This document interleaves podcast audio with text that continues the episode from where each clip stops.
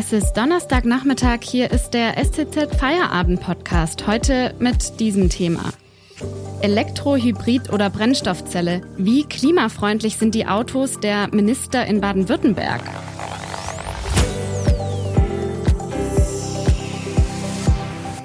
Am Mikrofon ist Hanna Spanhehl. Hallo.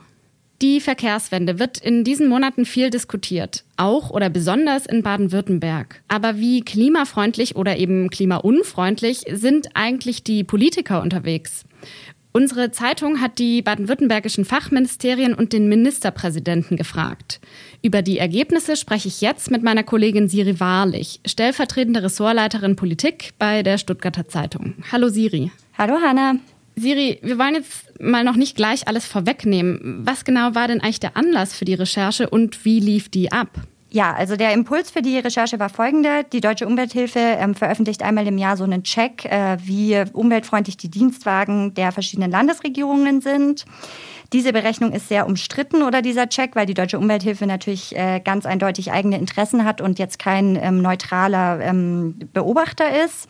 Und auch die Berechnungen, die die da veröffentlichen, sind umstritten, weil es gerade ähm, bei sogenannten Plug-in-Hybriden halt sehr schwierig ist zu berechnen, wie viel CO2 stoßen die wirklich aus. Trotzdem fanden wir aber daran interessant, was für Autos, also was für Autotypen die Minister in Baden-Württemberg denn fahren und haben dann eben bei den einzelnen Ministerien nachgefragt, äh, auf was für Autos setzen sie und vor allem auch warum. Und die Hauptautorin des Stückes, beziehungsweise die, die Kollegin, die die Recherche gemacht hat, war meine Kollegin Simone Lohner. Du hast dich ja dann auch mit den Antworten der Politiker beziehungsweise der Ministerien auseinandergesetzt.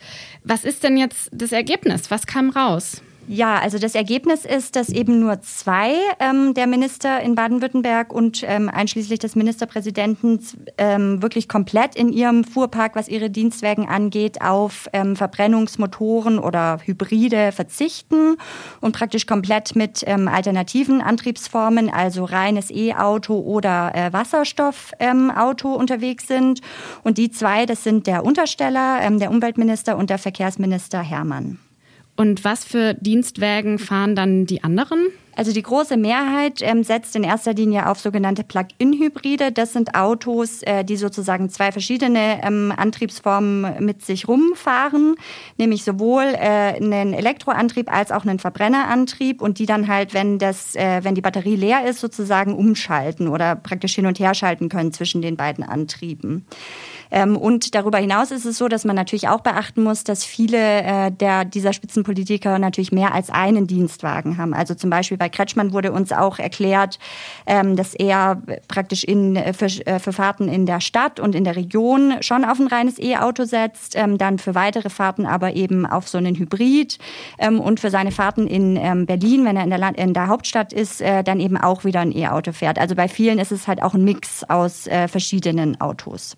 Wie genau begründen die Minister bzw. der Ministerpräsident ihre Wahl der Dienstwagen denn?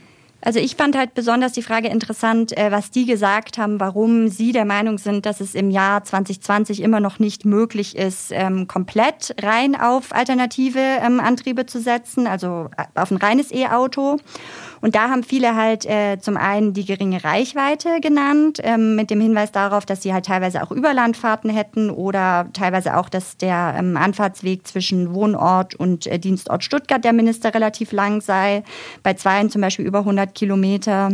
Ein weiteres wichtiges äh, Argument, das oft genannt wurde, sei, dass es eben noch nicht äh, genug flächendeckende Auflademöglichkeiten gäbe ähm, und sie da eben die Gefahr dann sehen, dass bei dem sehr eng getakteten Dienstplan von vier vielen Ministern die Gefahr halt besteht, dass es dann nicht funktioniert, dass man irgendwo liegen bleibt oder so.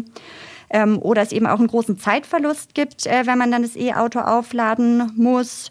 Und noch ein Aspekt, der auch eine Rolle gespielt hat, aber eher am Rande, also bei Strobel und Kretschmann, war auch die äh, Frage Ausstattung und Sicherheit. Also, dass die eben sondergeschützte Fahrzeuge fahren müssen, ähm, wo es eben bei den E-Autos auch noch nicht äh, die entsprechenden Modelle überhaupt auf dem Markt gibt.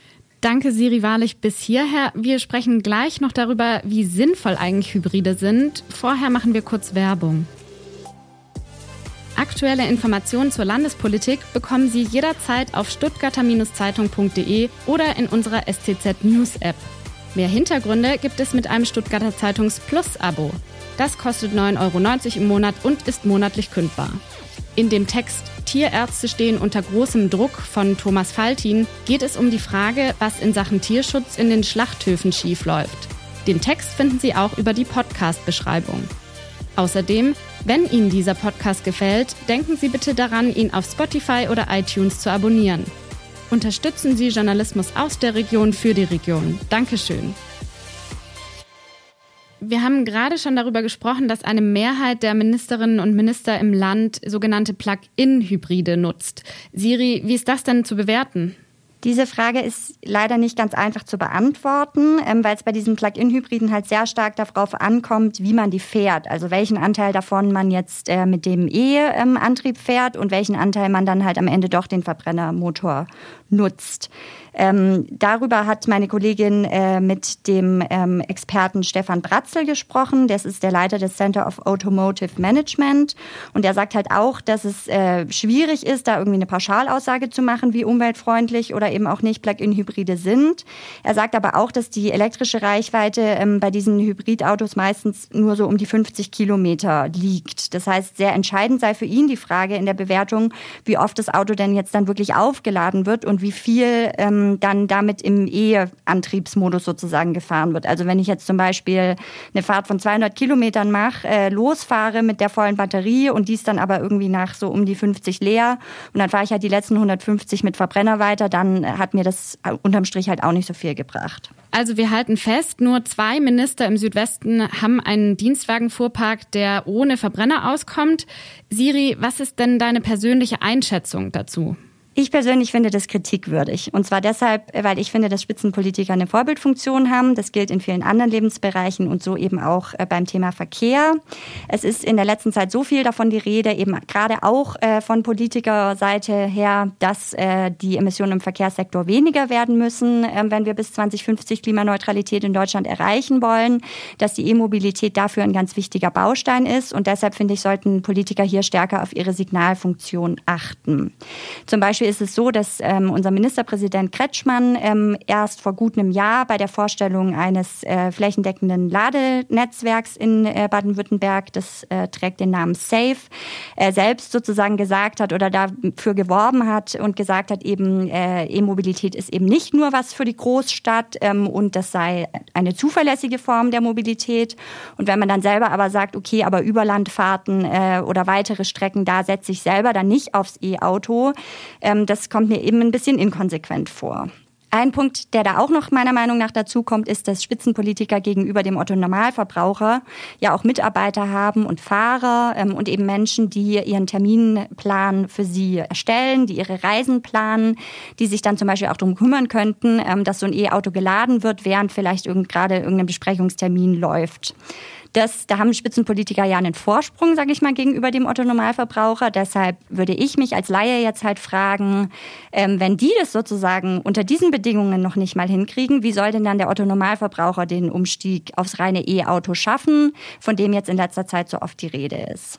Und trotz allem, das möchte ich an dieser Stelle nochmal betonen, bleibt es natürlich ein komplexes Thema. Also bei dieser Sache geht es ja ganz oft darum, dass dann die Kritiker sagen, ja, aber beim E-Auto, wenn man jetzt die Batterie die Batterieherstellung mit einberechnet und so weiter, ist es dann dann doch nicht mehr so umweltfreundlich. Also klar, das Thema bleibt komplex. Ich will das jetzt hier auch nicht ähm, irgendwie einfacher darstellen, als es ist.